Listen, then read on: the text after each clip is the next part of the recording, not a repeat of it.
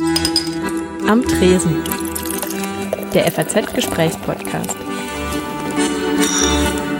Hallo, ja, wir sind's wieder. Hi, ich hab Hallo. Ich aber schon erkannt. Ja, Aber super. jetzt nicht interviewt, gell? Nee, ach Quatsch. Ihr könnt Sie interviewen. ja. Wir haben uns jemanden mitgebracht, mit dem wir sprechen. Wir setzen uns gleich wieder nach hinten. Hallo. Könnt ihr machen. Ja, ist Wollt okay. was trinken? Marit, guck mal, was möchtest, du- möchtest du Was trinken? warmes? Was kann ich denn trinken? Also einen Tee finde ich super. Ja, Tee? Ja. Schwarzer Kaffee für dich. Ja, schwarzer Kaffee. Und Pfefferminztee für dich. Richtig. Was Ja, ist Tee? super. Pfefferminz? Auch? Pfefferminz oder was Einen Süßes? schwarzen. Schwarzen einfach. Tee? Ja. Okay, zwei schwarze also Schwarztee, Pfefferminz. Zucker zum Tee? Ein bisschen. Für dich? Du hast jetzt ohne getrunken. Ja, ich auch. Ah, Ein einer, der genau Bescheid weiß. Zucker? Ja. Sehr gut. Sehr schön, wir sind hinten, Dankeschön. Hier hinten gibt es nämlich schöne Stühlchen. Ach, geil. Dann kann ich ja auch so mein ganzes Zeug mal hier abstellen. Genau.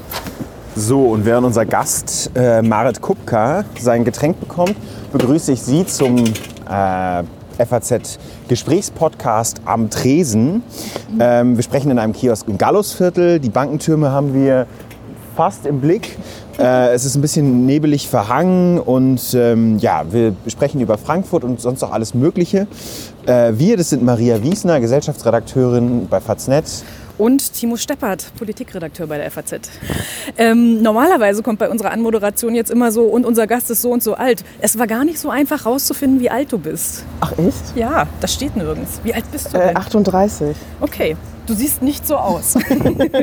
Das höre ich oft. Ja, dann können wir das ja vortragen. Unser Gast, Marit Kupka, Kuratorin am Museum für angewandte Kunst in Frankfurt, das ist auch richtig. Du hast auch Sachen beim Museum für moderne Kunst gemacht, aber... Oder haben wir das irgendwie missgedeutet? Äh, ich habe mal eine Führung gemacht im ähm, Museum für moderne Kunst. Das war bei der Kostas Mokudes Ausstellung im MMK 2, was ja jetzt MMK Tower heißt.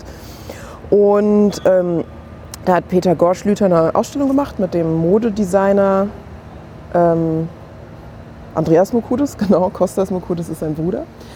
Und äh, da hatten die so ein Format, das so Kuratoren, Kuratorinnen aus den anderen Frankfurter Museen ähm, zu Ausstellungen in anderen Häusern, die so thematisch in das jeweilige äh, Arbeitsfeld reinfallen, Themenführung machen.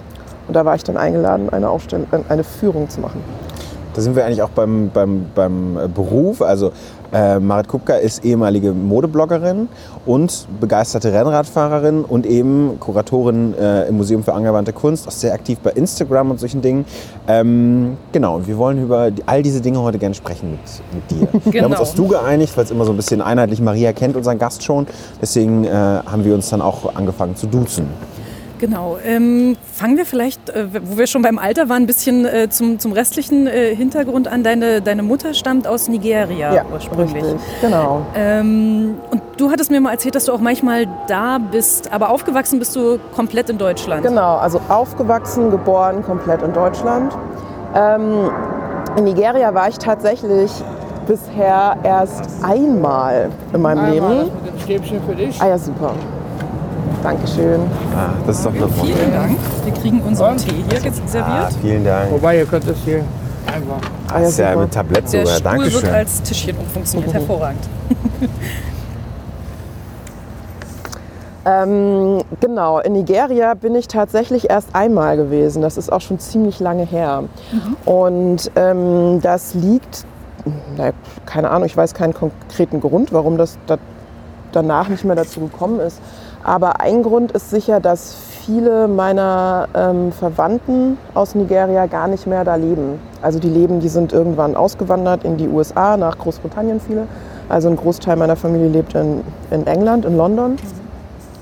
Und ähm, aber ich plane tatsächlich äh, sehr demnächst für eine Weile nach, also für eine Weile, für zwei, drei Wochen nach Nigeria zu gehen und dort auch ein bisschen rumzureisen und noch ähm, die verbliebene Verwandtschaft. Also es gibt tatsächlich so eine ähm, Rückkehrerwelle, also dass einige gerade jetzt so aus meiner Generation zurückgehen nach Nigeria, die also von den USA oftmals viele. Und ähm, da habe ich auch ein Cousin ist aus den USA zurückgekehrt nach Lagos. Cousine ist aus Großbritannien zurückgekehrt, lebt jetzt allerdings in Ghana. Also daher wollte ich mir das mal angucken, was jetzt so meine Generation da wieder in Nigeria macht. Nigeria ist auch eines, also das Land für, für alle, die in dem afrikanischen Geografie ähm, Zahlen nicht ganz so bewandert sind. Nigeria ist doppelt so groß wie Deutschland von der, von der Bevölkerung Ja. und auch von der, von der Größe. Ja. Also eines der größten Länder Westafrikas, gilt auch als das Boomland momentan. Gerade, gerade Lagos ist eine, eine Millionenstadt, Ja. die, die wahnsinnig, ähm, wahnsinnig boomt, wo wahnsinnig viele Leute hinziehen und probieren, ähm, irgendwie ein Business zu starten Mhm, oder äh, was aufzumachen. Ähm, wann warst du das letzte Mal da? Hast du das irgendwie schon so wahrgenommen? Oder? Also als ich da war, das war 1992. Okay, schon eine Weile. Also schon tatsächlich eine Weile. Da war ich, äh, für solche Dinge habe ich da, glaube ich, nicht so den Blick gehabt damals, zumindest jetzt nicht auf einer bewussten Ebene. Ähm, was für mich natürlich damals besonders war, war kennenzulernen, wo meine Mutter groß geworden ist. Also meine Mutter ist in ähm, Lagos, also aufgewachsen, geboren nicht, also, sondern sie ist ähm, deutlich weiter ähm, östlich. Also, im, also sie ist, gehört der, wenn man es so nennen kann, Volksgruppe Ibo an und ähm, ist halt da tatsächlich ähm, so in einer der Zentren geboren und auch ähm, hat dort die ersten Jahre ihres Lebens verbracht und ist dann bei ihrer Tante in Lagos groß geworden, wo sie eben ja, zur Schule gegangen ist und was natürlich, glaube ich, auch mit der politischen Situation damals zusammenhing, weil das alles ein bisschen in die Biafra-Zeit fiel. Also es war schon irgendwie eine wilde Zeit. Und ähm, da war es in Lagos ein bisschen sicherer und deswegen ist sie dann dort gewesen und eben bei ihrer Tante groß geworden mit ihren Cousins und Cousinen.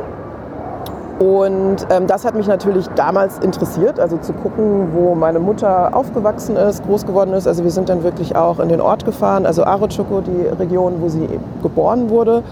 Und das war sehr spannend. Also mein Vater war damals mit dabei, meine Eltern haben dann nochmal nach traditionellem Ritus nochmal geheiratet dort, was für mich und meinen Bruder natürlich auch sehr spannend war, also weil es ja nicht so häufig vorkommt, dass ähm, die Kinder bei der Hochzeit der Eltern dabei sind.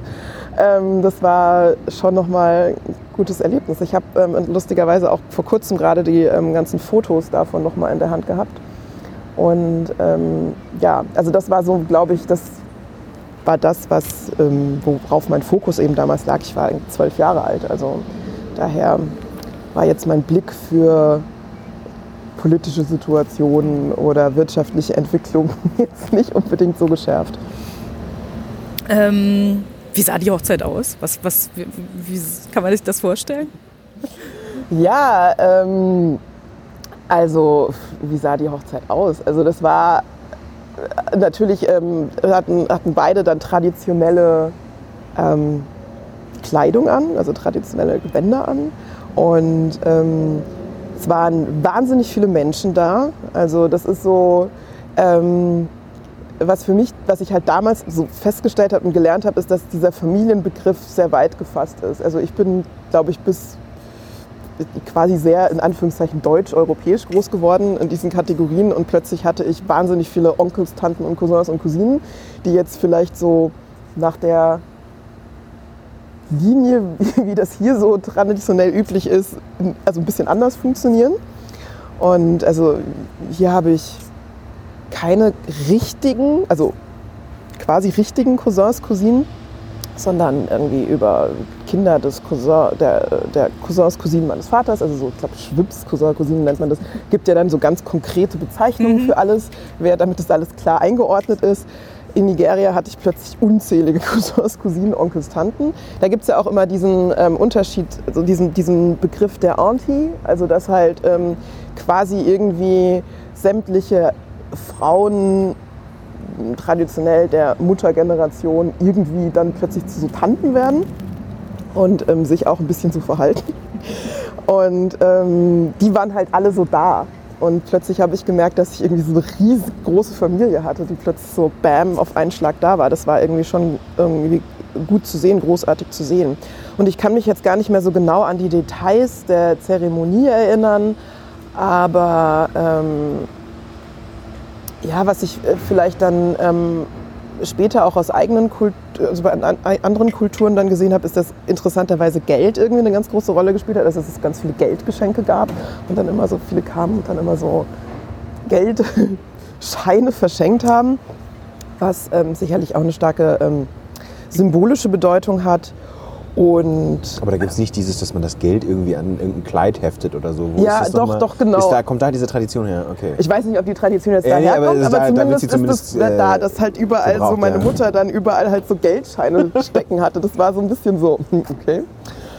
Und ähm, was natürlich auch ein bisschen anders war und ich wahnsinnig faszinierend fand damals, ist, dass ähm, ähm, dann, also selbstverständlich klar gab es Essen, ganz wichtig, viel Essen und ähm, das halt diese Vorbereitung, ich habe halt die ganzen Vorbereitungen auch mitbekommen, dass halt dann irgendwie auf den Markt gegangen wurde und ähm, also wie gesagt, diese Hochzeit fand nicht in Lagos statt, sondern eben aus dem kleinen Ort, aus dem meine Mutter stammt und dann ist dort eben auf den Markt gegangen worden und eine Ziege gekauft worden. Also man hat dann halt kein Ziegenfleisch gekauft, sondern es sollte Ziegenfleisch zu essen geben. Deswegen wurde halt eine Ziege gekauft. Und ähm, das habe ich ja alles beobachtet. Ich war dann auch so bei der Schlachtung dabei, alles. Ich habe nichts gegessen, nicht weil ich mich irgendwie geekelt habe. So, Also es war meine erste Schlachtung quasi, bei der ich irgendwie live dabei war und es auch wahnsinnig faszinierend fand, aber mir irgendwie so, das für mich so abstrakt war, weil ich gar nicht ähm, mehr zuordnen konnte. So, okay, das, was da jetzt alles rausgeholt wird, das wird dann gegessen. Das konnte ich mir irgendwie nicht vorstellen und deswegen war so, okay, ich kann das leider nicht essen. Du warst ja ungefähr zwölf, oder? Ja. Wenn ich das jetzt gerade, hattest erzählt, 38, gerade mal hin und her gerechnet. Wie Ja. war das quasi, wenn man jetzt nicht irgendwie äh, das eine Mal in Nigeria war, aber wie war quasi diese Kindheit in Hanau? Das hattest du uns im Vorgespräch erzählt, dass du nicht weit von Frankfurt äh, Mhm. äh, aufgewachsen bist. Ähm, wie, wie- war das? Spielte das da eine Rolle, dass du irgendwie ähm, eine andere Hautfarbe hast, dass deine Mutter aus Nigeria kommt? Mhm. Also dieser ganze, dieser ganze Hintergrund? Ähm, äh, jein. Also ich bin nicht, ich, wie gesagt, ich bin in Hanau geboren und bin aber nicht direkt in Hanau groß geworden, sondern so wirklich klassisch mein Kinzigkreis. Und ähm, wo sich quasi das Leben auf so unterschiedliche kleine Ortschaften verteilte, also die dann so Gemeinden heißen sie ja oder irgendwie kleine Städte. Daher ähm, hatten auch eigentlich alle mit 18 irgendwie sofort einen Führerschein oder irgendwo ein Auto organisiert, weil sonst dieses Leben dort gar nicht möglich ist. Also viel spielte sich so in Autos zwischen diesen Ortschaften ab. und weil da auch dann irgendwie die Busverbindungen schlecht waren und ähm, ich glaube auch die Eltern dann immer sehr froh waren, sobald die Kinder irgendwie selber Auto fahren konnten, dass, Dass sie man nicht nicht mehr mehr- irgendwie durch die Gegend fahren müssen. Und also so war so bin ich irgendwie groß geworden zwischen so ganz vielen kleineren Ortschaften und eben Interessant ist, ich glaube, das hatten wir beide auch. Ja. Bei dir ist es Brandenburg gewesen, bei mir war es am Niederrhein, ich glaub, irgendwo so Nordrhein-Westfalen, an Ja. der rheinischen Grenze, wo auch Niemandsland war, ohne Auto ist In, man in aufgeschmissen. jedem kleinen Ort genau das gleiche. Also alle Eltern sind froh, wenn dann der Führerschein da ist, dass sie nicht Ja. mehr irgendwie nachts von der Disco warten müssen um zwei, Also um das- irgendjemand abzuholen. Genau. Genau. ohne Muttischein. Also irgendwie solche Geschichten oder so. Ich Ja, genau. Eltern dann abgeholt, aber wir holen dich um 12 ab, spätestens dann stehst du vor der Tür, so Sachen. Ich hatte, ich hatte Oder. Fahrgemeinschaften. Ich eigentlich auch, aber Ja, aber die wollten halt selber irgendwie ins Bett oder Ja. so, hatten dann irgendwie keinen Bock, dann irgendwie da zu sitzen und zu warten, konnten dann ja auch nichts trinken, mussten immer darauf warten, dann, dass es zwölf ist, um das Kind irgendwo abzuholen aus irgendeinem Ort. Oder es gab irgendwelche Fahrgemeinschaften. Und also das war auch immer so das Ding. Wir haben halt einfach alle gespart, dass wir dann irgendwie mit 18 halt den Führerschein hatten. Es war interessant, weil für mich war das vollkommen normal. Andere, als ich dann ähm, später natürlich irgendwie durch Studium, Co., durch Wegzug Menschen kennengelernt habe, Freunde, Freundinnen hatte, die in Großstädten groß geworden sind, die dann teilweise einfach keinen Führerschein hatten, weil es irgendwie nicht notwendig war. Und ich so, wieso, wie, du hast keinen Führerschein? Und ähm, das war so klar, dass irgendwie jeder irgendwie mit 18, wie- auf welchem Weg auch immer, irgendwie einen Führerschein gemacht hat, um halt einfach so frei und mobil zu sein. Und ähm, ja, daher, mh, ich weiß nicht jetzt, um, um zur Frage zurückzukommen, also ich würde jetzt sagen, dass meine, ähm, also ich bin quasi ziemlich deutsch groß geworden. Also so habe ich mich auch immer empfunden. Also da gab es auch überhaupt nicht so irgendwelche Reibungen damals in meinem bewussten Empfinden zumindest nicht. Und ähm, das kam alles sehr viel später, also dass mir so Sachen irgendwie aufgefallen sind, so, hä, das war irgendwie, da war irgendwas, das war vielleicht irgendwie komisch oder das. Aber so was damals. meinst du so? Was sind so Sachen, die einem dann auffallen, wo man zum ersten Mal so denkt, irgendwas ist da anders oder irgendwie komisch? Ähm, mir fällt jetzt irgendwie gar kein konkretes Beispiel ein. Also, also ich kann jetzt nie, ich kann jetzt keine Geschichte davon erzählen, dass ich irgendwie als ähm, Das ist ja Teenagerin besser so. irgendwo, dass mir halt irgendwo was dramatisch Schlimmes passiert sei. Also ich habe jetzt keine krasse rassistische Gewalt erlebt oder irgendwelche Übergriffe erlebt. Ich glaube, das hängt auch ein bisschen damit zusammen mit, dass ich schon in einem ziemlich ja, gut bürgerlichen Mittelschichtsmilieu groß geworden bin. Und ähm, dort einfach, ja, so einen gewissen Umgang mit, also ich glaube, es war einfach so ein bisschen, alles ein bisschen offener und ähm, ja, offen vielleicht nicht jetzt unbedingt aus einer generellen Haltung heraus, aber eben aus so einer Erfahrung heraus. Also dass dort eben viele Eltern auch beruflich viel unterwegs waren oder grundsätzlich auch vielleicht viele El äh, äh, bei vielen auch Elternteile aus dem Ausland stammten. Also dass halt so viele, mit denen ich zu tun hatte, eben in irgendeiner Form eine Migrationsgeschichte hatten. Und ähm, aber dennoch halt in so einem ja, Mittelschichtsmilieu. Also daher, das gab so. Ein Stück weit irgendwie auch typisch fürs Rhein-Main-Gebiet, oder? Also ich meine, ich äh, hatte immer so den Eindruck, also ich selber komme eher so aus dem Ruhrgebiet, da ist es auch so zum Teil, aber noch ein bisschen mehr, dass es nicht so durchmischt ist. Gerade hier, dass man, dass man mit Leuten spricht und die das irgendwie so selbstverständlich eher so eine, ja, ich glaube, früher hätte man gesagt, so eine Multikulti-Kultur, also dass es so in der großen mhm. Selbstverständlichkeit einfach mhm. ist, dass mhm. man gar nicht so groß drüber reden muss. Ja, ja, ja aber natürlich gibt es halt, also jetzt um zu der anderen Frage zurückzukommen, was denn da jetzt so für rückblickend für ähm, Dinge waren. Also ich glaube dadurch, dass ich in so einem Umfeld groß geworden bin, in dem Rassismus kein Thema war, weil niemand irgendwas offiziell offen in Frage gestellt hat, ähm, war das, glaube ich, auch sehr schwierig für mich, später zu verstehen, dass es doch Rassismus gegeben hat, der sich dann aber anders gezeigt hat. Eben halt nicht jetzt durch offenes Anpöbeln auf der Straße oder durch, keine Ahnung, gewalttätige Übergriffe, sondern das einfach viel ähm, subtiler unter der Oberfläche passiert ist. Und oftmals, also in den allermeisten Fällen, sicher auch nicht auf, also bewusst also dass es darum geht, so, oh, ich möchte jetzt die Person bewusst angreifen oder bewusst ausschließen, sondern ja, auf so einer ganz subtilen Ebene. Das, ähm, das ist mir die letzten Jahre auch erst aufgefallen, wenn, wenn ich eben Dinge angesprochen habe. Grundsätzlich, also ich sprach vorhin über meine Social-Media-Tätigkeiten. Ich bin ja auch auf Twitter ziemlich aktiv und ähm, wo ich viel zu Themen von Diskriminierung und Rassismus schreibe auch und da ist mir in Überlegungen oder auch in Auseinandersetzungen mit Menschen, die ich eben von früher kannte, also klar, bin da, habe da eine gewisse Öffentlichkeit, natürlich melden sich dann irgendwie auch Menschen zu Wort, die ich im Real von früher kenne, dass dann da so Formulierungen benutzt wurden wie, ja, aber damals hatten wir keine Probleme mit deiner Hautfarbe. Wo ich dann dachte, hä, das ist komisch. Also ich habe das nie so empfunden. Ich habe nie irgendwie ein, die anderen und dann ich mit meiner Hautfarbe, wo jetzt irgendjemand ein Problem haben könnte. Ich hatte nie so eine Gegen, also in meiner Empfindung hat es diese Gegenüberstellung nicht gegeben. Und dann stockte ich halt bei dieser Formulierung. Ich dachte, wie, warum, also wer waren denn jetzt die? Oder wieso hat diese Person so ein Wir-Gefühl gehabt, was sich irgendwie unterschied von meinem Sein? Also so. Also dass deine Hautfarbe trotzdem wahrgenommen wurde als. Ja, dass sie wahrgenommen wurde, wo ich dachte so, ah ja gut, interessant. Also ich habe, weil ich hatte meine Hautfarbe damals nie so Also ist es vielleicht, also ich frage einfach nur, ist das eine, eine sprachliche Unbedarftheit vielleicht einfach? Oder? Ja, aber oftmals ist es ja tatsächlich eine sprachliche Unbedarftheit. Also wo ich mich dann frage, so, wo, wo kommt das her? Also wieso rutscht da irgendwie sowas raus und wieso ist da nicht dieses Bewusstsein da? Also ohne dass ich jetzt, ich möchte das jetzt gar nicht. Ähm, ähm, möchte damit jetzt niemand angreifen oder das bewerten, sondern ich, mir fällt es halt einfach auf, wo ich denke, so, ah, interessant. Also da rutscht halt irgendwie so eine Formulierung raus. Also irgendwas, irgendwo kommt es ja her. Oder ähm, dass irgendwie eine andere Fragestellung, dass ähm, jemand dann irgendwie sagte, ich sei doch im Grunde genommen in, von meiner Biografie her und von, meinem, von meiner Ausbildung her, ich meine, ich habe promoviert, ich hab, habe einen ganz guten Job. Also eigentlich gibt es jetzt nichts, also ich bin da schon sehr privilegiert.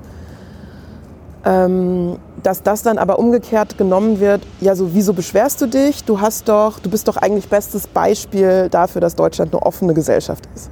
Ich dann denke, wieso?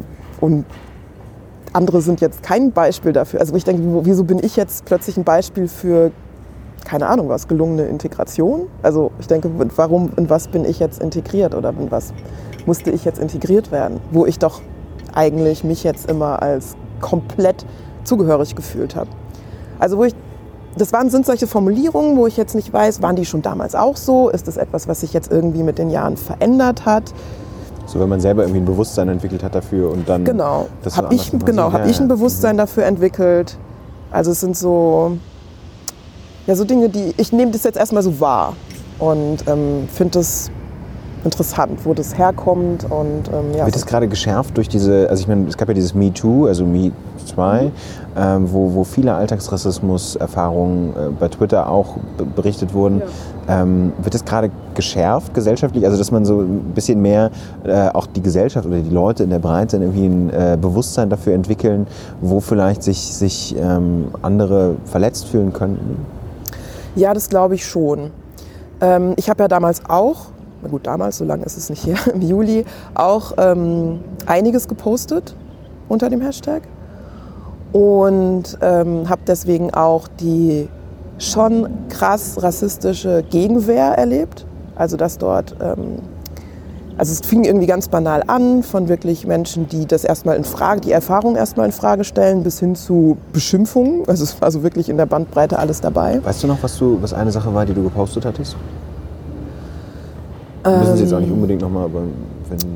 Ja, das sind dann solche, äh, sind diverse Geschichten. Also solche Geschichten vielleicht, dass ich irgendwie eine Sache kann ich da glaube ich noch mal gerne erzählen, war, dass ich mit meiner Mutter zusammen essen war. Also wir waren irgendwo im Rheingau, wir haben dort einen schönen Nachmittag verbracht und sind dann im Restaurant essen gewesen, ganz normal.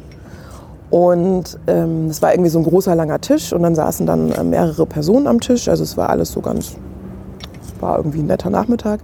Und ich merkte, dass dort ein, ein Paar saß, was uns die ganze Zeit beob irgendwie beobachtet hat.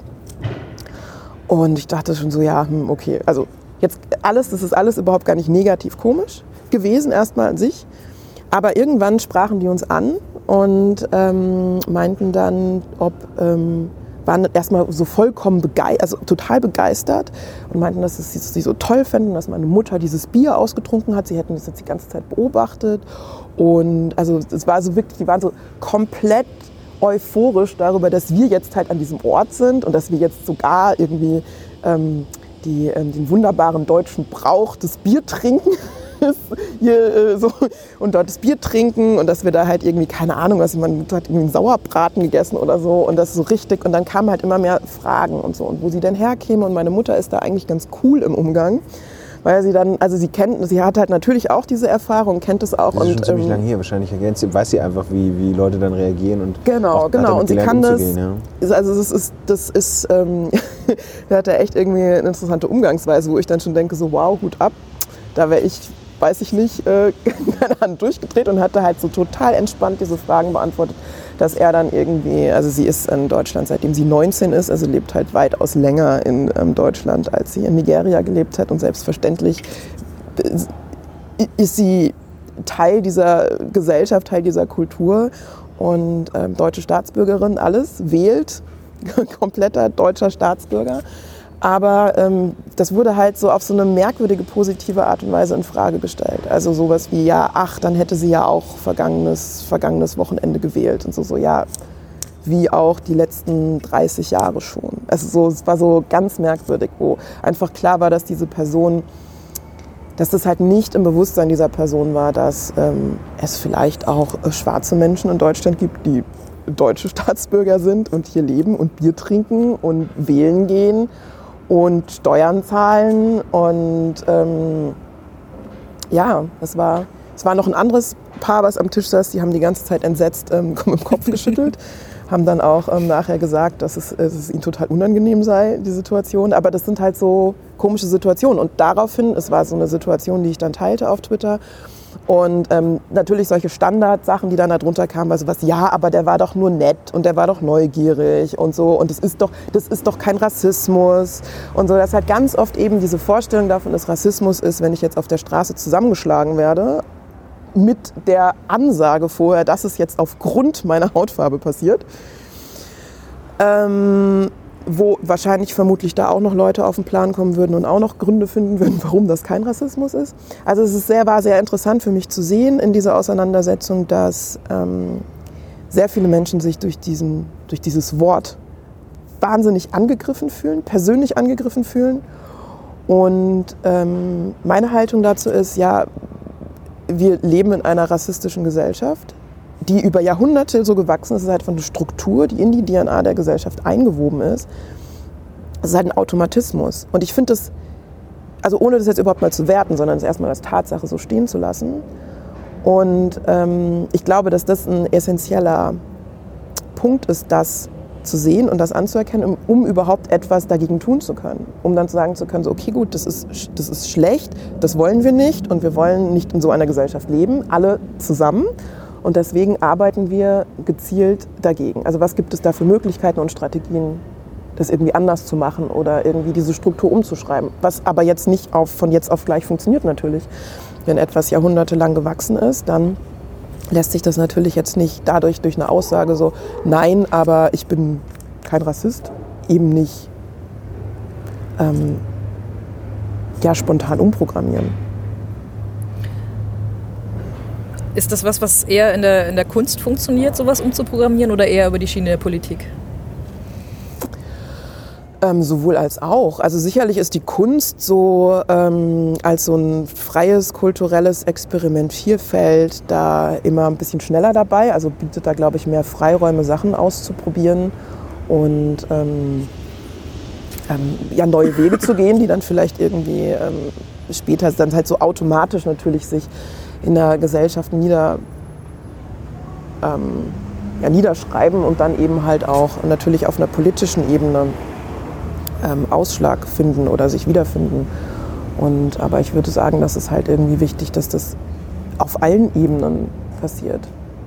Und ähm, ja, vielleicht auch nochmal zu der anderen Frage zurückzukommen mit dem MeToo. Also ich glaube schon, dass abgesehen mal von der Gegenwehr, die da passiert ist, schon, vielleicht bin ich da auch zu positiv, zu naiv, aber ich glaube schon, dass sehr viele Menschen auch ähm, ja, da so, eine, so ein Stück weit eine Sensibilisierung für bekommen haben und auch ein Bewusstsein für bekommen haben. Also so, okay, gut, ich laufe durch eine Welt, die ich irgendwie als ganz okay wahrgenommen habe, aber ich habe irgendwie mit meinem Blick vielleicht einige blinde Flecken einfach nicht gesehen oder nicht wahrgenommen. Und plötzlich werden diese blinden Flecken sichtbar. Das ist natürlich sehr unangenehm. Aber ähm, ich glaube schon, dass dort, dass das irgendwie im Großen und Ganzen eine gute Aktion war, ein guter Hashtag war. Ist ja auch nicht der erste, der irgendwie zu dem Thema kam. Aber dass dort halt ein paar Menschen einfach sagen, hm, okay, vielleicht achte ich mal ein bisschen mehr darauf, was um mich herum passiert, was mir vorher vielleicht nicht so aufgefallen ist. Wo man wahrscheinlich, wir waren ja jetzt schon woanders eigentlich, aber wo man wahrscheinlich die Leute, die ähm, rüberkommen und sagen, toll, dass sie ihr Bier ausgetrunken haben, die man, äh, die würde man wahrscheinlich damit als allerletzte erreichen, oder? Also so ein bisschen mein Gefühl, dass es äh, nicht, nicht sinnlos ist, aber dass man eine bestimmte, äh, also bestimmte Leute, wahrscheinlich, es braucht ja immer länger, damit solche Sachen irgendwie wirken, aber dass die jetzt wahrscheinlich trotzdem auch noch irgendwie, wenn sich so eine Situation nochmal ergeben würde, in so einer komischen Art und Weise herkommen, also kommen würden. Habt ihr denn die nachher nochmal ähm, darauf angesprochen und quasi gesagt oder das problematisiert, dass man dann sagt so, ähm, warum sind Sie jetzt eigentlich rübergekommen genau? Also was ist quasi das Problem, was Sie, was Sie haben? Naja, das ähm, Problematisieren, also ich glaube, das ist sowas, was ähm, auf der, in der Theorie möglicherweise die angemessene richtige Reaktion gewesen wäre. Aber oftmals ist es ja so, dass ähm, da muss man irgendwie erstmal hinkommen. Also es, es, in, die, in dieser Sekunde passiert ja eine Verletzung. Also dass einfach ganz klar dort jemand sitzt und ähm, im Grunde genommen die Aussage trifft, du gehörst hier nicht her. Es mag, also ist natürlich irgendwie alles positiv formuliert, aber so umgekehrt, das ist ja so ein bisschen die, diese, diese, dieser Subtext, so irgendwie so komische, fremde Person, aber ich bin dem positiv zugewandt, das ist ja auch, hm, will ich ja gar nichts gegen sagen, aber es ist dennoch so, eine, so ein Statement, du gehörst hier nicht her.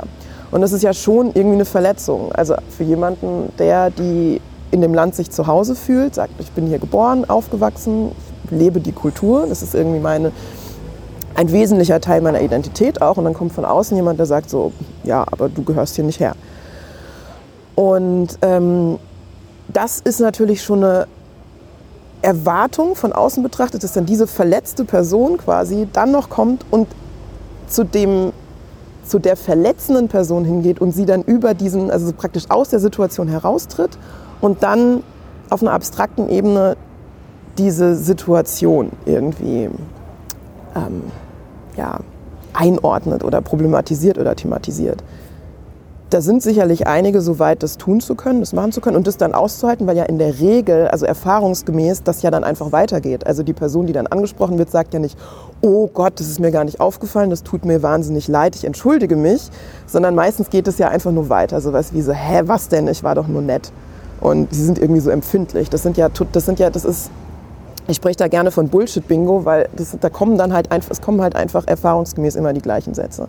Klar, natürlich könnte ich sagen, okay, vielleicht ist es diesmal anders, aber ja, das ist dann sowas wie, wo ich dann auch denke, okay, die, ich habe jetzt die Entscheidung. Ich habe jetzt, es ist ein wunderbarer Herbsttag. Ich möchte irgendwie hier sitzen und spazieren gehen und essen gehen und meine Ruhe haben. Oder ich kann jetzt hier anfangen, ähm, Bildungsbeauftragte zu sein und irgendwie Leute über über ihr ähm, diskriminierendes Verhalten. Um vielleicht den Bogen zu dem, zu dem nächsten Thema irgendwie ja. elegant hinzukriegen ja. jetzt. Ähm, du warst für die letzte Ausstellung, du bist ja eigentlich Kuratorin am mhm. MAK, also Museum für äh, angewandte Museum Kunst. angewandte Kunst, genau. Was macht eine Kuratorin?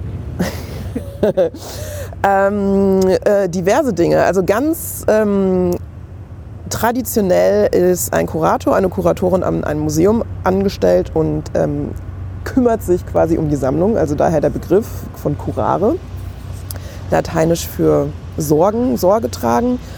Ähm, das ist so Basic Standardbeschäftigung und natürlich geht es auch darum, die ähm, Sammlung immer wieder in Ausstellungen neu zu kontextualisieren und auch einer Öffentlichkeit zugänglich zu machen mit einem entsprechenden Bildungsauftrag. Bei mir ist es ein klitzekleines bisschen anders, weil ich jetzt keine Sammlung habe, die ich betreue, und ähm, das eben in der neueren, neueren Betrachtungsweise auch gar nicht unbedingt an eine Sammlung geknüpft ist, sondern ähm, eigentlich ähm, so ein bisschen synonym mit Ausstellungsmacher, Ausstellungsmacherin benutzt wird.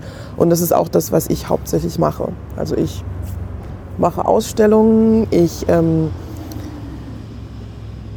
bekomme Themen, denke mir Themen aus, nehme, nehme herrschende Themen auf, und ähm, stelle dazu eben Ausstellungen zusammen, um dann eben diese einem Besucher, Besucherinnenpublikum zugänglich zu machen. Mhm. Die aktuelle Ausstellung, die du kuratiert hast, ähm, beschäftigt sich mit Georgien, dem Gastland ähm, der Buchmesse in diesem Jahr. Ähm, du warst dafür auch in äh, Tiflis, in der Hauptstadt von Georgien, unterwegs. Dann meine Frage, die noch ein bisschen an das Thema von vorhin anschließt. Ich war äh, in Zentralasien mal mit einer auch äh, Schriftstellerin aus London unterwegs, die auch nigerianische Wurzeln hatte und die wahnsinnig, das war nicht in Georgien, aber in einem Nachbarland, ähm, die von allen permanent für Fotos angesprochen wurde, weil das so kurios war, dass jemand mit der Hautfarbe da unterwegs ist. Wie war das in Georgien für dich? Ähm, also das ist mir nicht passiert, tatsächlich. Die sind da entspannter sozusagen. Ähm, die sind da, das weiß ich nicht. Also das kommt, glaube ich, auch immer so ein bisschen drauf an, was man für ein Typ ist. Also daher, ich glaube, ich bin jetzt grundsätzlich nicht der Typ Mensch, die jetzt von anderen für Fotos angesprochen wird. Also keine Ahnung, vielleicht bin ich, wirke ich da ein bisschen unfreundlicher. Ähm, keine Ahnung, also so, das ist mir nicht passiert. Und also ich weiß jetzt auch nicht genau, womit das zusammenhängt, aber vielleicht ähm, ganz kurz zu Georgien an sich. Also ich war mehr als einmal da war insgesamt dreimal da und mein zweiter Aufenthalt war auch für drei Wochen. Also wo ich auch so wirklich richtig in Georgien rumgereist bin und also auch alleine und ich irgendwie im Kaukasus war und ähm, Kutaisi am Schwarzen Meer und ähm, dort auf ja, sehr offene Menschen getroffen bin. Also ich habe mich da tatsächlich wirklich sehr wohl gefühlt. Und ähm, was, glaube ich, jetzt in einer Stadt wie Tiflis auch wesentlich eine Rolle spielt, ist, dass es eine ähm, Stadt ist, die eine sehr lange Handelstradition, Handelsvergangenheit hat. Dort ähm, historisch immer sehr viele unterschiedliche Kulturen, Religionen, Menschen durchgezogen sind, Handel betrieben haben. Also es hat immer eine gewisse Präsenz gehabt in der Stadt, was man auch an der Architektur der Stadt sieht, besonders in der Altstadt, also wo sehr, sehr viele unterschiedliche Stile zusammenfließen. Ähm, In der Altstadt gibt es ähm, Moscheen neben Kirchen, neben Synagogen und dort einfach auch unterschiedliche Glaubensrichtungen immer in der Selbstverständlichkeit nebeneinander her praktiziert wurden. Sicher hat es da auch Konflikte gegeben, fraglos, aber dennoch hat es auf irgendeine Art und Weise funktioniert, so dieses, ähm, dieser Mix aus unterschiedlichen Kulturen. Und ähm, vielleicht ist Georgien ein ganz gutes Beispiel für ein Funktionieren einer pluralistischen Gesellschaft. Und ähm, was, wie gesagt, nicht ohne Konflikte und ohne, äh, weil die es ja durchaus gibt in Georgien. Aber das ist ein Land, die, dann gab es irgendwie die Sowjetbesatzung, also es gibt halt eine sehr wechselnde, das Land hat eine sehr wechselnde Vergangenheit und musste irgendwie immer mit so unterschiedlichen Anforderungen klarkommen.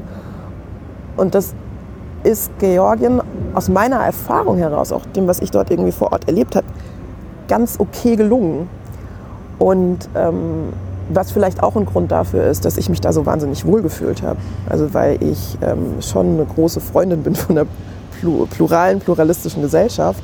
Und das irgendwie so ein Gefühl ist, wo ich dachte, das funktioniert da ganz gut. Wobei natürlich stimmt, dass es ähm, in Georgien kaum schwarze Menschen gibt. Es gibt ähm, interessanterweise so ähm, drei Schwestern, die, ähm, die einen nigerianischen Vater haben und eine Georgien als Mutter und die sind total bekannt in Tiflis.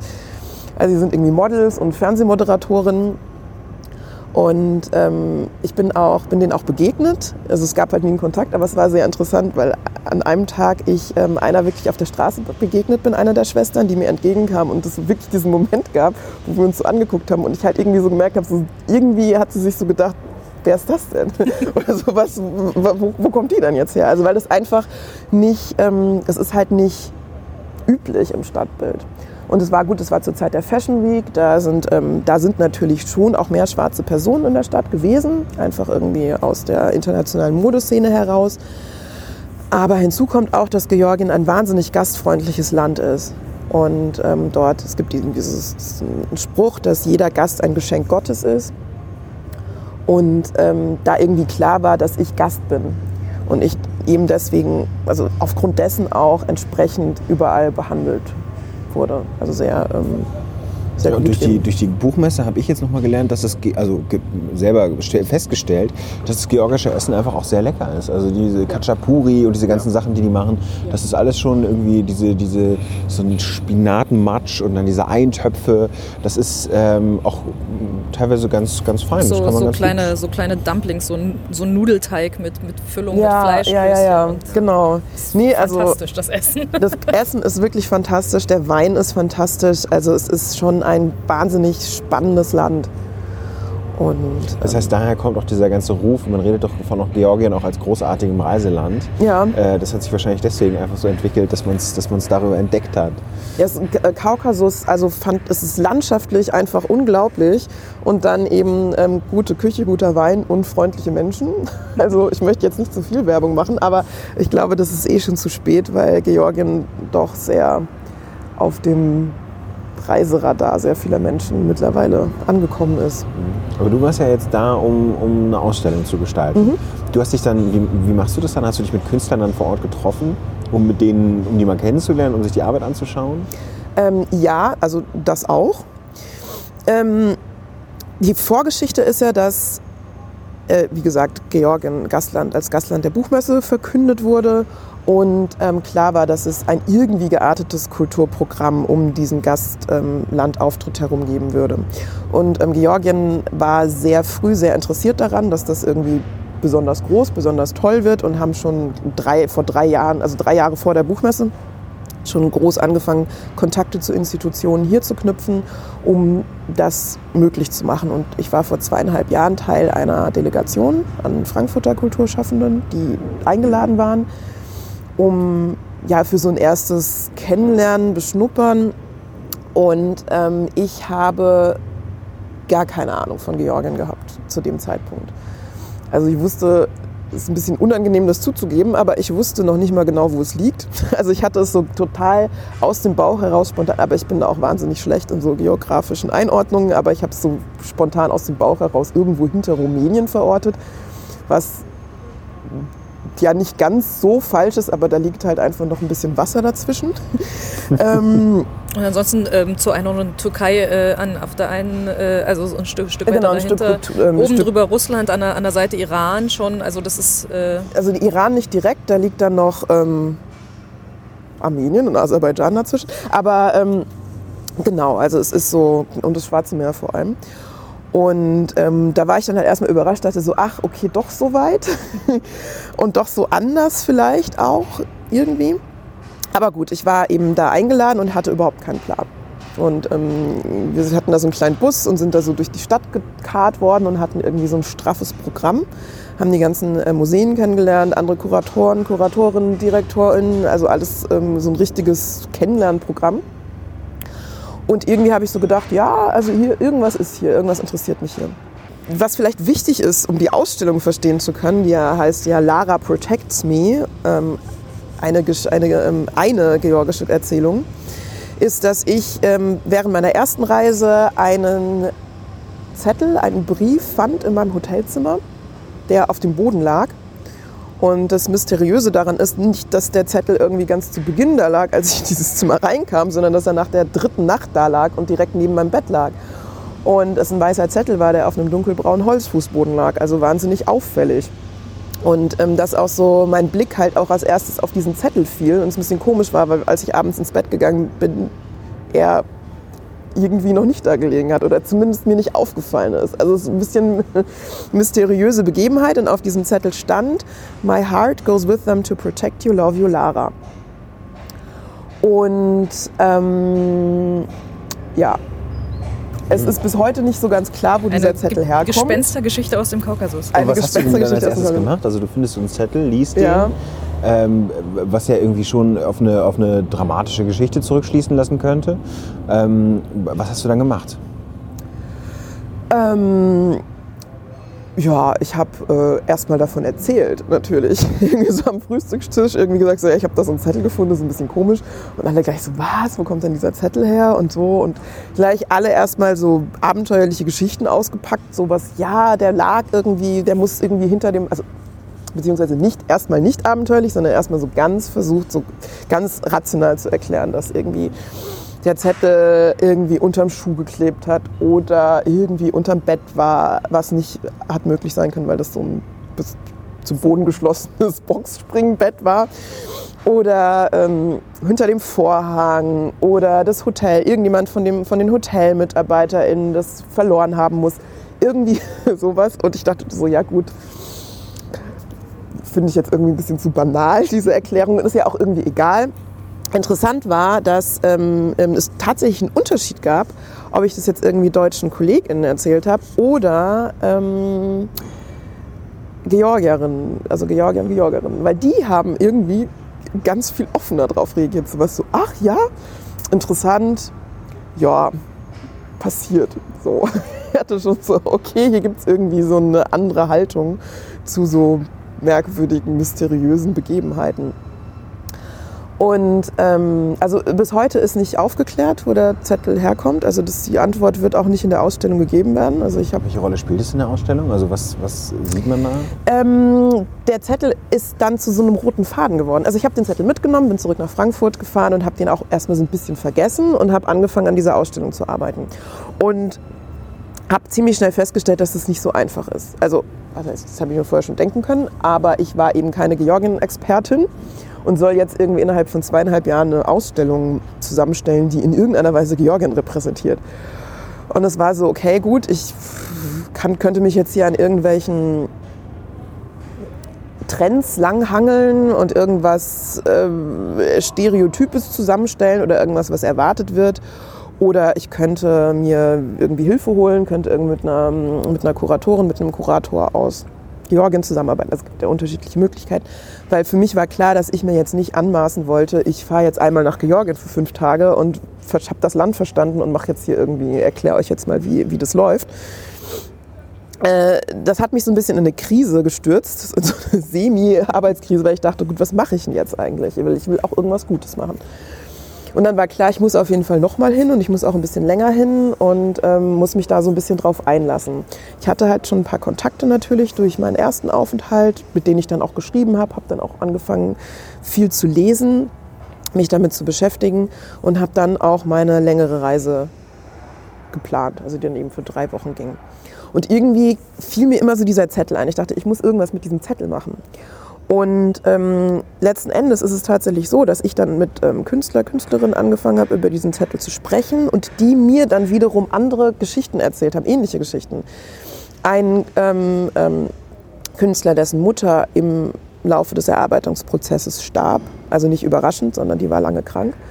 Und er dann ähm, anfing, ihr Haus, ihre Wohnung auszuräumen, hat dann auch Zettel gefunden, die dann seine Mutter an ähm, seine Tochter, also quasi an ihre Enkeltochter geschrieben hat, weil sie ihr halt klar war, dass sie bald sterben würde und dass sie ihre Enkeltochter nicht würde aufwachsen sehen können und hat halt angefangen, Briefe zu schreiben an, ähm, an die Enkeltochter. Und ähm, daraus ist dann auf so einer abstrakten Ebene eine Arbeit entstanden. Eine Arbeit, die entstanden ist, extra für die Ausstellung, ist eine Soundinstallation, die ähm, so einen Spaziergang durch Tiflis beschreibt, was aber auch wieder auf einer abstrakten Ebene passiert, weil das halt, also es ist eine Soundinstallation, die ähm, aber so abgemischt ist, anders ähm, mit anderen, also abgemischt heißt eben anders klanglich irgendwie nochmal zusammengestellt.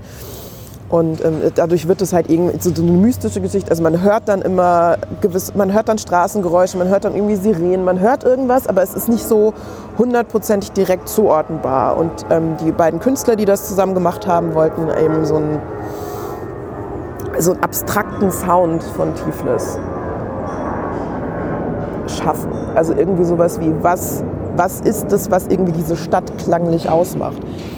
Und ähm, Glaube, was diese Stadt hier klanglich ausmacht, sind die Flugzeuge, die Genau, permanent über uns drüber Und fliegen. vor allem auch ähm, speziell im Gallus natürlich. ja, wir sitzen Aber- hier mi- mitten in der Einflugschneise. Ähm, Und ganz kurz noch, wie sieht es bei euch aus? Tee? Es ist nämlich ganz schön kalt hier, muss man dazu sagen. Ja. Du hast noch Tee, Maria. Möchtest du noch einen Tee haben? ähm, ich würde noch einen nehmen, ja. Ja, dann deiner, ist deiner schon kalt eigentlich? Meiner gerne ist auch schon kalt. Sollen wir da mal zwei, äh, einen, einen Pfefferminz, Pfefferminz, einen genau. schwarzen oder inzwischen was anderes? Einen schwarzen gerne. schwarzen und ich, Ja. oh, Kaffee. Vielleicht zum Aufwärmen zwischendurch eine, eine kleine Tradition, die wir uns hier in diesem Podcast ähm, ausgedacht Mhm. Es heißt ein paar kurze, denn wir sind ja an einem Wasserhäuschen, wo es ähm, kleine kurze Okay. Schnäpse gibt. Keine Sehr Angst, du musst gut. noch nichts trinken. Auch wenn das vielleicht ganz gut wäre zu warm werden hier. Ja, Ehrlich gesagt. es war, Ähm, eigentlich war es ja gar nicht so kalt, aber so ein bisschen so länger sitzt, rumsitzen ja. ist irgendwie. Ja. Die Idee zu diesem Podcast ist im Frühsommer entstanden, wo es, wo es warm war und wir dachten so, oh, ist doch schön, im Sommer vor so, einem, vor so, einem, äh, vor so einer Mhm. Trinkhalle stehen. Okay, also wir haben kurze Fragen, entweder oder. Du, ähm, Antwortest einfach Kannst du spontan, was, was, Ja. wel- welches dir am besten Ja. gefällt. Ähm, Gin Tonic oder Champagner? Beides. Nein, äh, äh, ich glaube äh, eher Gin Tonic. okay, Handkäse mit Musik oder grüne Soße mit Eiern? Och, ey, das ist auch beides. Nee, ähm, dann eher Handkäse. Ähm, hier bin ich gespannt. Städel oder Schirn?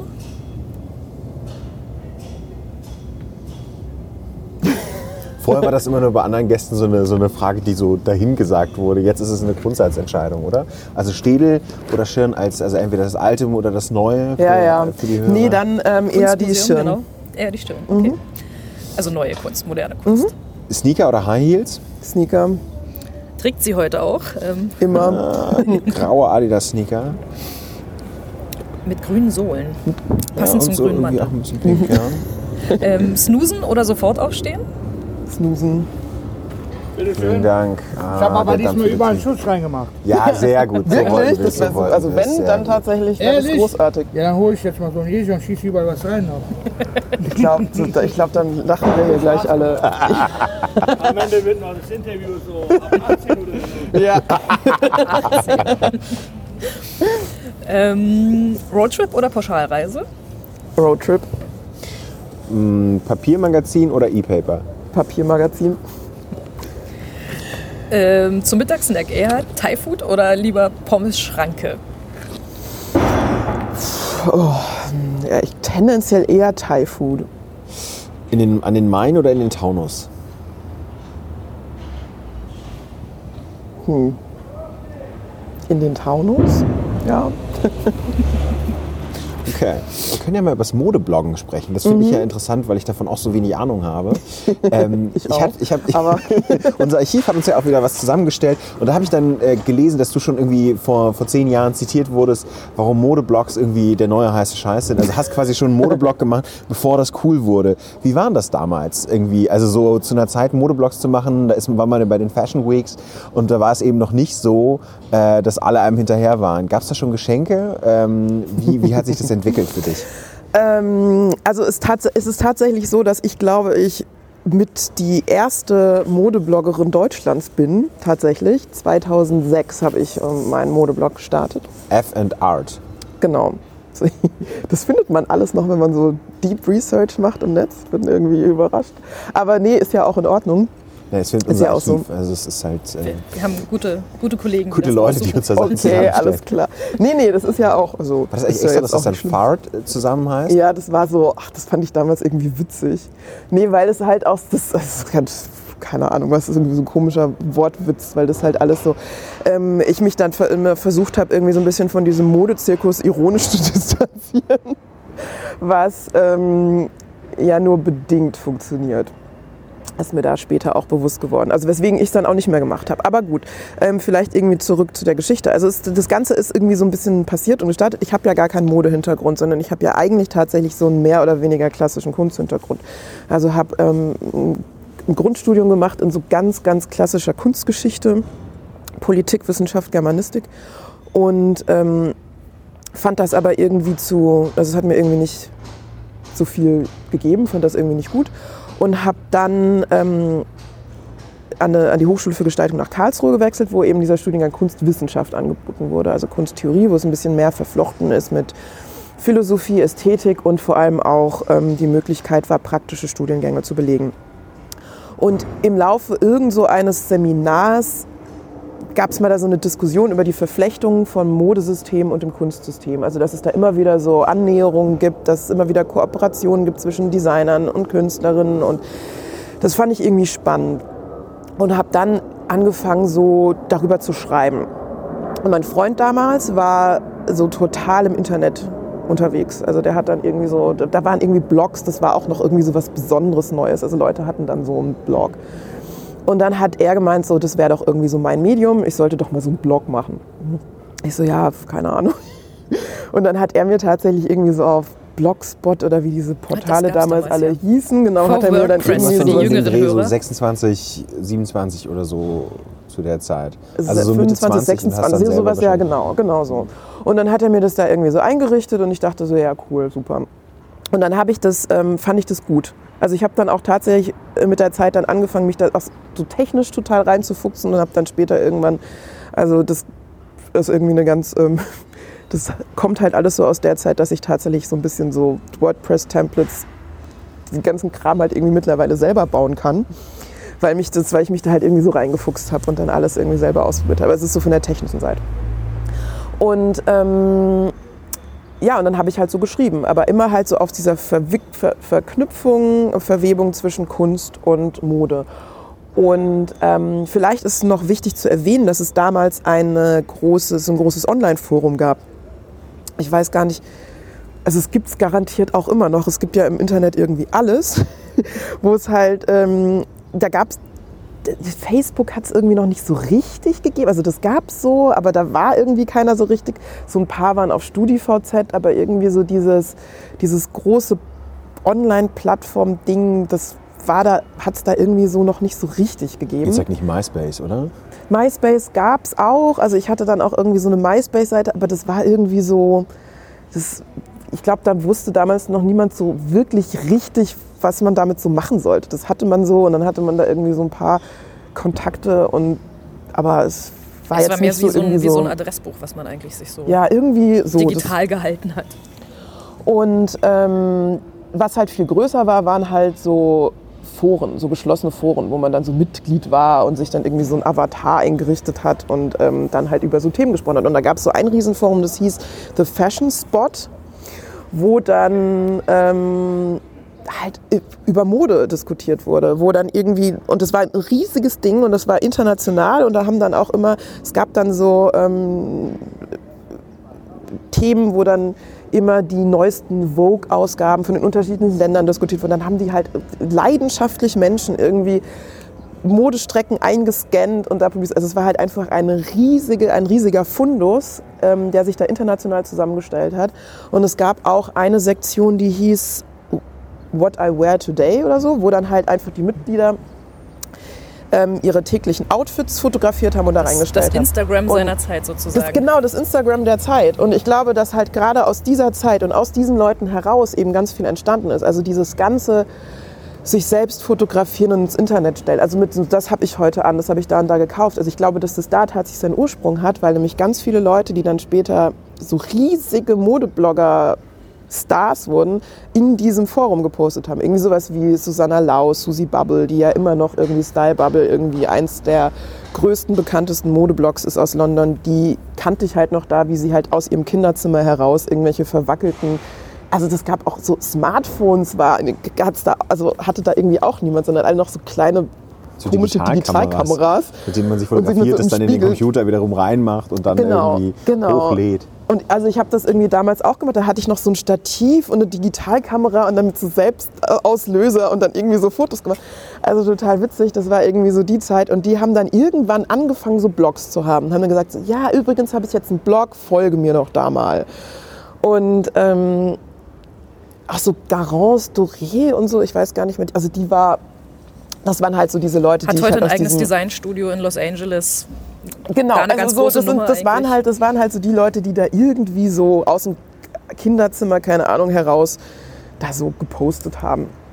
Und ähm, daher kenne ich, also daher kenne ich die. Ich habe die halt auch alle dann in Real Life irgendwann mal kennengelernt, weil dann fing das, wie gesagt, dann haben die halt alle ihre Blogs gestartet. Ich habe dann auch meinen Blog gestartet. Und dann ging das so langsam los, dass eben Unternehmen darauf aufmerksam wurden. Und ah, wobei das hat schon noch so anderthalb, zwei Jahre gedauert.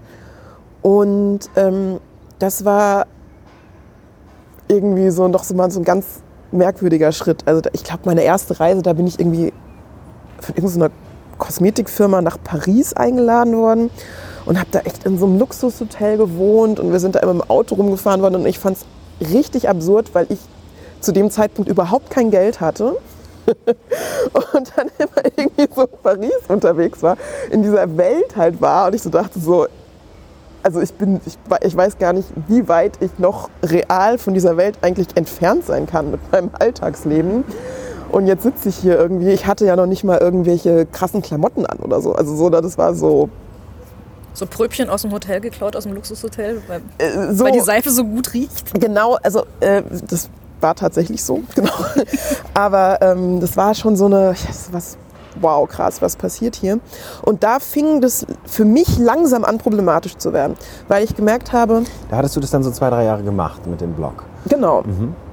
Und ähm, weil ich einfach gemerkt habe, ich kann jetzt nicht, ich kann, ich kann ja gar nicht mehr richtig kritisch sein.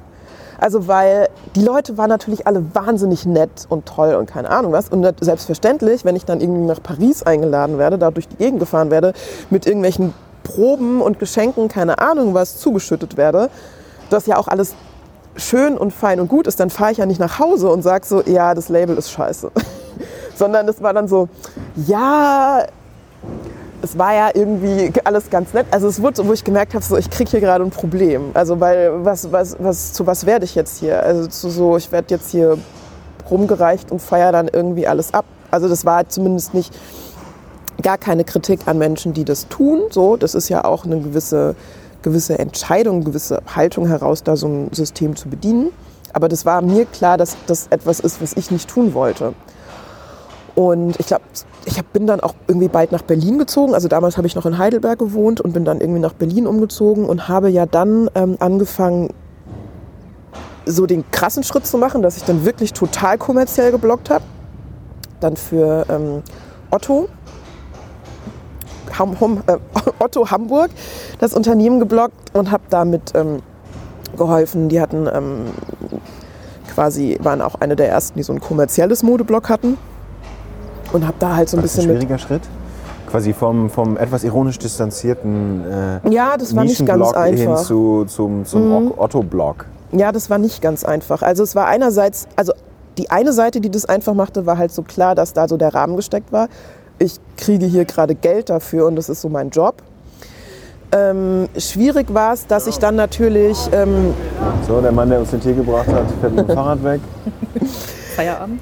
schwierig war es dann natürlich da, dass ich ja trotzdem gerne weiterhin kritisch schreiben wollte. Und dann hat es halt einfach so merkwürdige, also das ging ja nicht. Ich kann ja nicht als Person einerseits da auftreten und dann irgendwie, ähm, äh, keine Ahnung, auf irgendwelche Fashion Weeks gehen und irgendwelche Klamotten promoten und dann irgendwie nach Hause gehen, in Anführungszeichen, und dann auf meinem privaten Blog alles verreißen. Also das so krasse Situation hat zum Glück nie gegeben, aber das war immer so, dass ich dachte, so hm, irgendwas ist hier komisch. Also ich habe dann ja auch, ähm, habe das ja dann auch zwei Jahre gemacht und es war eine super Zeit, also weil ich da wirklich viel unterwegs war und mir viele Türen geöffnet wurden.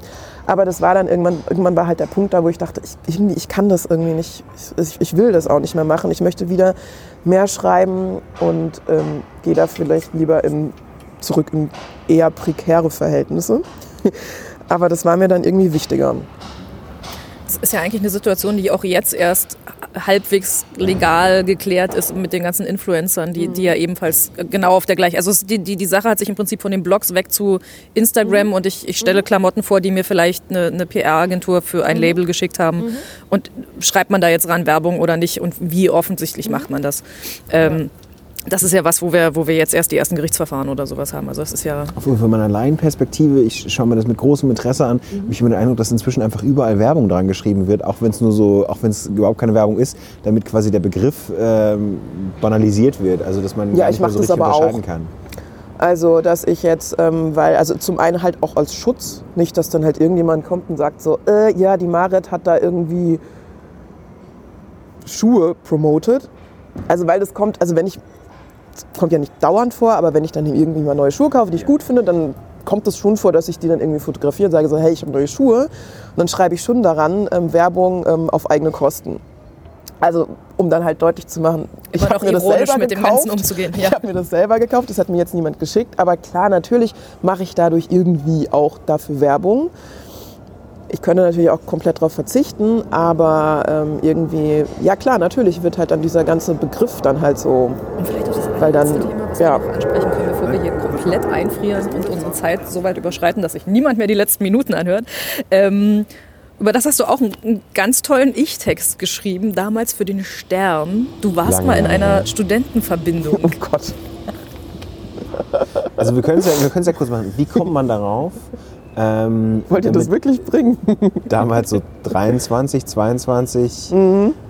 in eine Studentenverbindung äh, eintreten zu wollen, die als eine der ersten, wie du im Text geschrieben hast, wie wir da gelesen haben, auch Frauen aufgenommen hat.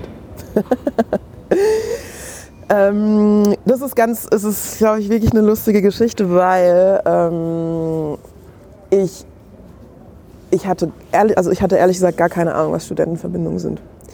Also weil ich komme nicht aus, ähm, ich bin nicht, habe nicht den Background, dass ich so aufgewachsen bin, dass halt das irgendwie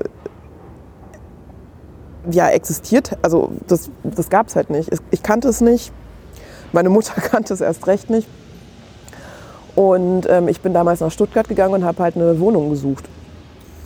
Und ähm, habe dann eben die Wohnungsannoncen irgendwie durchgegangen. Also da gab es dieses WG gesucht und so, das gab es alles irgendwie gar nicht, sondern ich glaube tatsächlich wirklich in der Zeitung oder so. Ähm, Wohnungsannoncen gesucht und da war tatsächlich irgendwie so eine, die die war so mit dem Wortlaut, möchtest du gerne in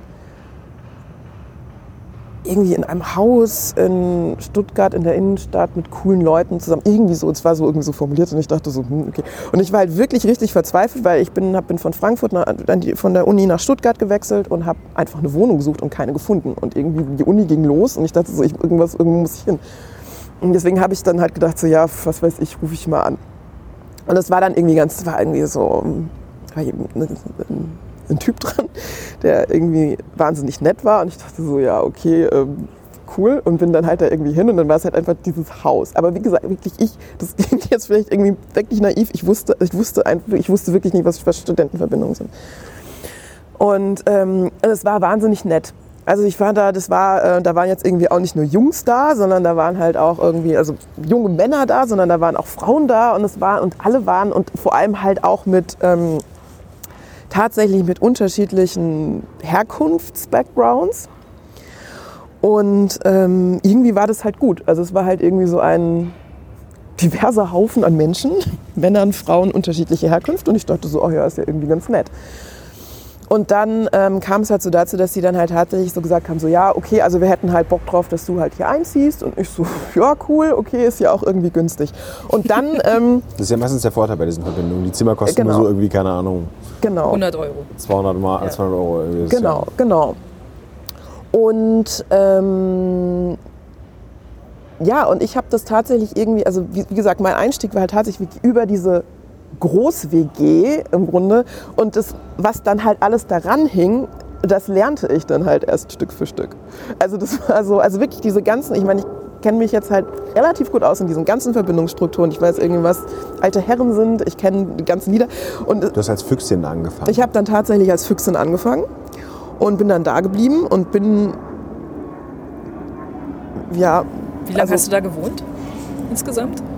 Es gab da so eine gewisse begrenzte Zeit, die man da wohnen konnte. Ich glaube, ich habe irgendwie zwei Jahre oder so gewohnt. Zwei Jahre. Ja. Du hast ja auch in dem Text beschrieben, äh, also ich meine, wir beziehen uns hier auf den Text von 2002, das ist echt schon ziemlich lange her. Ne? Ja, Aber- in dem vor allem, das muss ich ganz kurz bemerken, ich selber ähm, rassistische Sprache benutzt habe, weil ich halt einfach faktisch, ich habe es halt damals nicht gewusst. Aber ähm, ja, ja, ich habe den Text auch noch, ich weiß genau, was ich da geschrieben habe. Ja. Aber damals hast du, du hast geschrieben, dass du da auch irgendwie bedienen, also das, das war üblich, Mhm. die Füchse mussten dann irgendwie äh, bedienen, die alten Herren. Mhm. Und da gab es dann diese eine Situation, wie zum Beispiel einer zu dir äh, sagte, so dieses, ach, bei diesen ganzen jungen Männern, da, wo haben sie denn das Nudelholz? Und äh, alle gelacht haben und du das irgendwie nur komisch fandst und als Einzige nicht gelacht hast, weil man sich mit dem Nudelholz ja verteidigen musste gegen die Männer. Also so eine ganz, äh, naja, sagen wir mal so, ein- so ein Altherrenhumor. Altherrenhumor, den man heute unter MeToo mit Ja, Doppel-O ja. einordnen würde. Ja, ja, ja, ja. Aber ähm, ja, es ist irgendwie ganz lustig, weil ich, ich glaube, das ist die, mehr, also meine Zeit, die ich da gewohnt habe, war, also meine Erfahrung, die ich da von Verbindungen hatte, und ich hatte später andere Verbindungen, also ich habe ja, ich habe auch andere Studentenverbindungserfahrungen. Was? Äh, welche anderen? Nein, also ich nicht, also nicht, dass so, ich andere da quasi irgendwie, sondern ich, mhm. dass ich halt dann, ich irgendwann wusste ich schon ziemlich genau, was das ist und wie das System funktioniert und bin dann eben auch auf anderen Häusern gewesen. Also ich habe da schon irgendwie ganz gute Einblicke gehabt und habe, glaube ich, auch so ein ganz gutes ähm, Verständnis davon, wie das, wie das alles da genau funktioniert. Was ich jetzt eigentlich als ein ganz ähm, nützliches Wissen finde, das zu haben. Ähm, aber im Vergleich zu allem, was ich später irgendwie über Verbindungen erfahren habe, war die Verbindung, in der ich gewohnt habe, tatsächlich wirklich die unverbindungsartigste Verbindung überhaupt. Also ich will da jetzt gar nicht so genau aus dem Nähkästchen plaudern, aber Ja, ähm, also- es, war einfach eine, es war einfach eine große, wahnsinnig diverse WG, die ich glaube, ich saß da wirklich, ich meine, ich war eine der ersten Frauen, die dann aufgenommen wurde. Also die hat sich quasi zu, genau zu der Zeit zu Frauen, für Frauen geöffnet. Und ähm, da sind so ganz viele Umbrüche passiert und sehr viele Reflexionen innerhalb der Verbindung. Ich weiß nicht mehr, wie das jetzt ist. Also ich habe auch, ich habe mit niemandem mehr zu tun aus der Zeit. Und ähm, ich habe dann später auch diesen ähm, Bruch getan, den man traditionell ja gar nicht tut und tun kann, dass ich ausgetreten bin. Und ähm, ja, aber das trotzdem eine ganz interessante, spannende, wichtige Zeit war. Und ähm, das schon halt nochmal so eine Merkwürdigkeit, wenn ich jetzt zurückblicke, ich halt einfach wirklich nicht wusste, was Studentenverbindungen waren. Weil das einfach äh, zu einem Kosmos, zu einer, zu einer Welt gehörte, mit, in der ich nicht groß geworden bin und mit der ich nichts zu tun hatte. Ja, vielen Dank dir. Ich Genau. danke euch. Zum Schluss gibt es noch eine bunte Tüte. Das ist äh, quasi auch eine kleine Tradition. Mhm. Äh, typisch Kiosk, typisch äh, darf man sich, darfst du äh, dir ein bisschen was aussuchen noch. Das ist quasi unser, unser Dank und unser Abschied äh, an dich. Ähm, das war es erstmal von unserem Podcast und äh, ja, wir melden uns in zwei Wochen wieder. Dankeschön. Dankeschön. Tschüss. Am Tresen.